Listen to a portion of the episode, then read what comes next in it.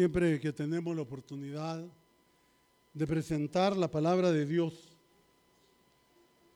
lo hacemos, hermanos y hermanas, en el espíritu de la iglesia primitiva. La iglesia primitiva se reunía en hogares, no había templos, porque querían escuchar del Evangelio. ¿Qué era lo que Cristo había enseñado? Y como no tenían Nuevo Testamento, no tenían las cartas de Pablo, eh, aquello era nuevo. Y era toda una alegría reunirse para escuchar la palabra de Dios. Siempre tengo yo mi especial cariño por los jóvenes que queremos que sean educados en la palabra de Dios. No en mi sueño o lo que yo opino o que tuve una experiencia, que son buenas decirlas, pero el fundamento nuestro es el Evangelio de Jesucristo. Y, por eso me gusta que podamos leer la palabra de Dios. ¿Y qué nos dice? Digo, somos afortunados porque lo podemos hacer. la primera lectura, tengo cuatro para ustedes, y así ya van a saber cuando voy terminando. La primera lectura es en Lucas, capítulo 4, verso 21. Lo acabamos de leer. Y a mí me gusta presentarlo de esta manera porque espero que Derek y Germán puedan estar poniéndome atención para poder eh, aplicarlo en nuestra vida diaria. Jesús deja claro la misión de la iglesia. Si usted se quiere preguntar, bueno, estamos terminando un año, vamos a comenzar otro, ¿qué va a hacer la iglesia? No, hay, que, no hay que discutirlo mucho. He aquí las palabras de Jesús leídas en el profeta Isaías. El Espíritu del Señor está sobre mí, por cuanto me ha ungido para anunciar buenas nuevas a los pobres. Me ha enviado a proclamar libertad a los cautivos y dar vista a los ciegos, a poner en libertad a los oprimidos, a pregonar el año agradable del Señor. Ahí está el Evangelio. Esa es la misión de la iglesia. ¿Saben por qué? Bueno, Juan 20, ayúdame ahí, Steven. Evangelio según San Juan 20, verso 21. 20 y 21. Juan 20, versos 20 y 21. Me avisa cuando lo tengas ahí. ¿Ya? Hazme una ceñita, papá. Ya, ok.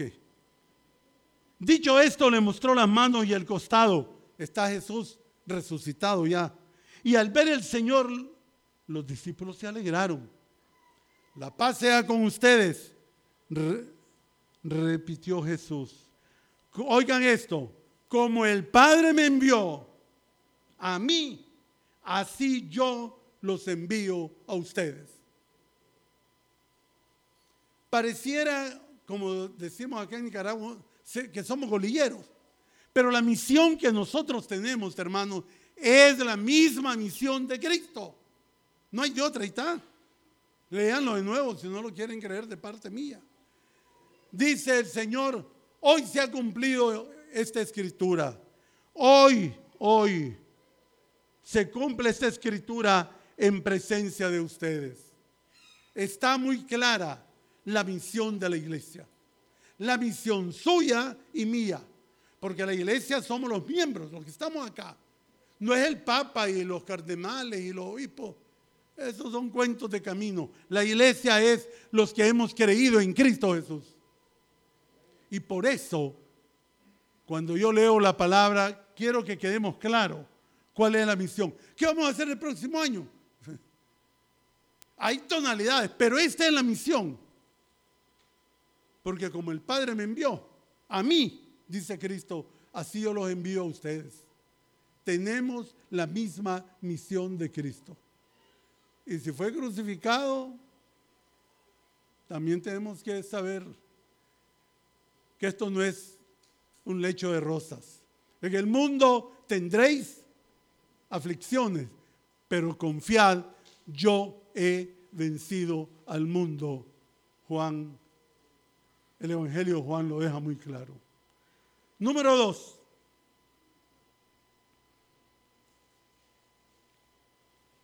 Juan 10, 7 y 8. De la segunda lectura.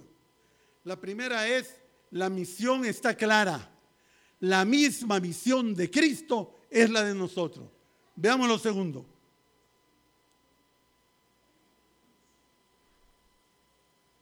Ciertamente, dice Jesús, les aseguro que yo soy la puerta de las ovejas. Todos los que vinieron antes de mí eran unos ladrones y unos bandidos, pero las ovejas no le hicieron caso. El ladrón no viene más que a robar, matar y destruir. Yo he venido para que tengan vida y la tengan en abundancia. La misión de Cristo es dar vida. No tememos otra. Todo proyecto de muerte no es de Cristo. Si usted participa con odio, venganza, rencor, si usted solo participa en acciones de destrucción, eso no es el Evangelio. Yo he venido para que tengan vida y vida en abundancia. Lastimosamente, un hermano me decía, sí, es que cuando hubo el terremoto fue un castigo de Dios. Hay una mentalidad, no sé de dónde la han sacado, en algunas iglesias, en algunos hermanos, que si hay una, una inundación, castigo de Dios. Si hay un terremoto, castigo de Dios.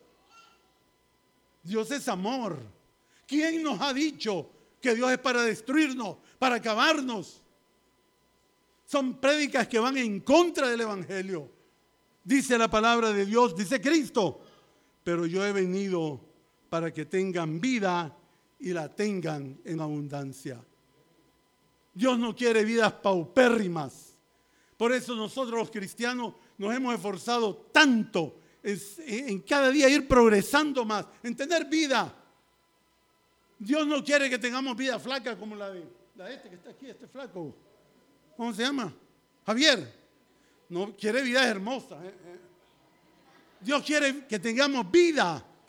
Dios quiere que haya trabajo. Dios quiere que haya paz, justicia. Eso es lo que quiere Dios. Nosotros los hombres y las mujeres hemos cambiado este asunto. Y queremos echarle la culpa a Dios.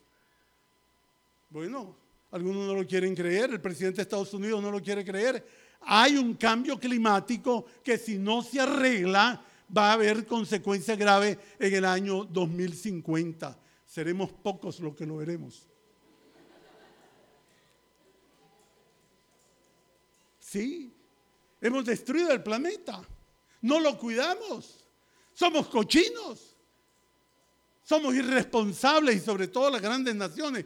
Nosotros no destruimos tanto eh, el clima, no, no. Con los árboles sí, el talar tantos árboles.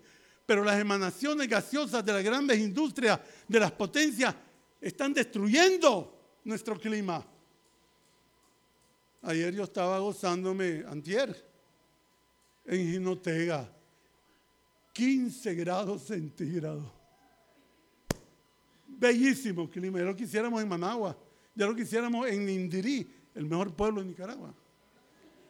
Ya lo quisiéramos en Masaya.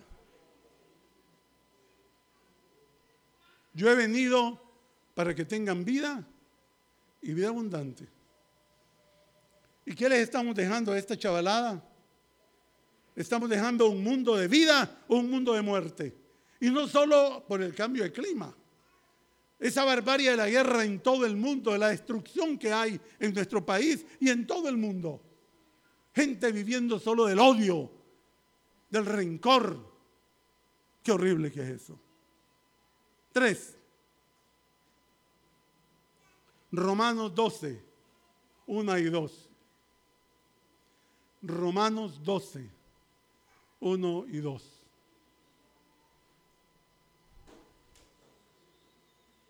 Por lo tanto, hermanos y hermanas, tomando en cuenta la misericordia de Dios, les ruego que cada uno de ustedes en adoración espiritual ofrezca su cuerpo como sacrificio vivo, santo y agradable a Dios. Y ahora oigamos lo que nos dice Pablo. No se amolden al mundo actual, sino sean transformados mediante la renovación de su mente.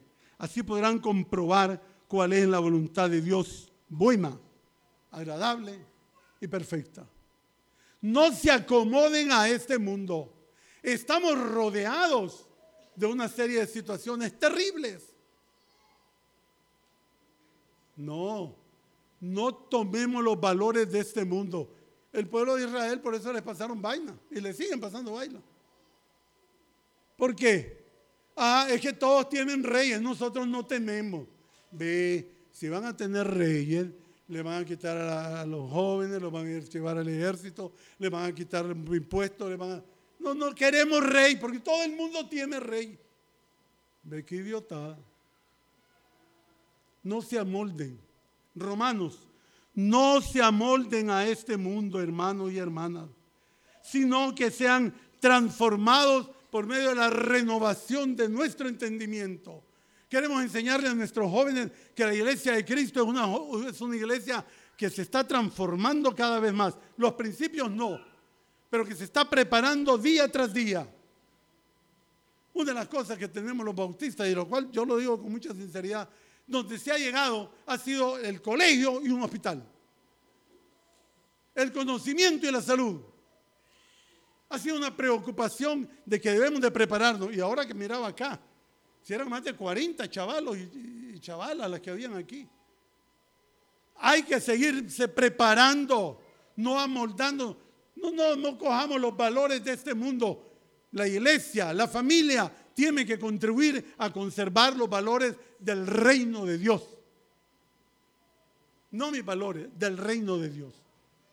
No se acomoden y a veces los chavalos ahí, Melvin, para todo. Y el otro, ¿por qué? ¿Por qué no lo voy a hacer yo? Y pone a la pobre Karen, la pone al borde.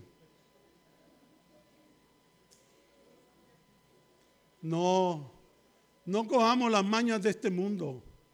No cojamos los valores de este mundo. Cuatro, lo cual dice que voy terminando.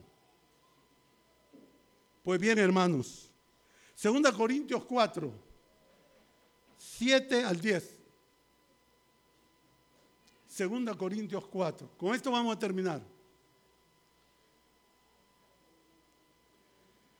Hermanos, este Evangelio, esta belleza de la enseñanza de Cristo, estos valores que Cristo nos ha dejado, tenemos este tesoro en vasijas de barro para que se vea qué tan sublime poder viene de Dios y no de nosotros.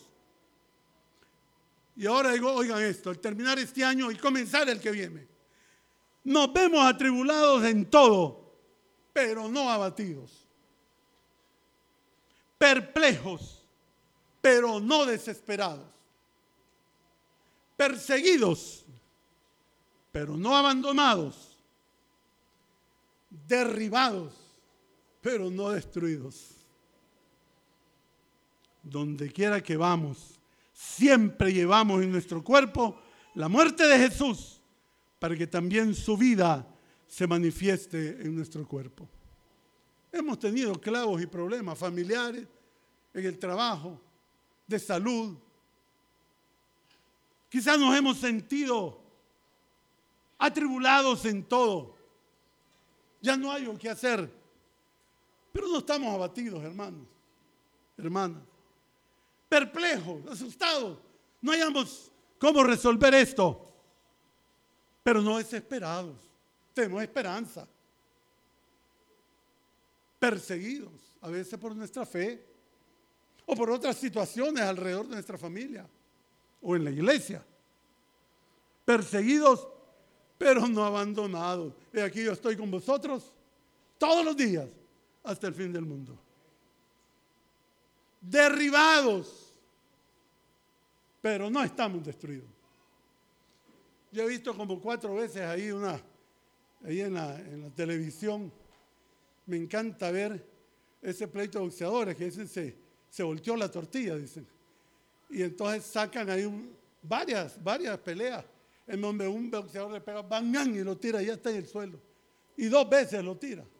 Y aquel se levanta y al fin el que quedó dos veces derribado le pega un buen puñetazo y derriba al otro. Derribados. Derribados, hermanos, pero no estamos destruidos. Porque el Señor está con nosotros.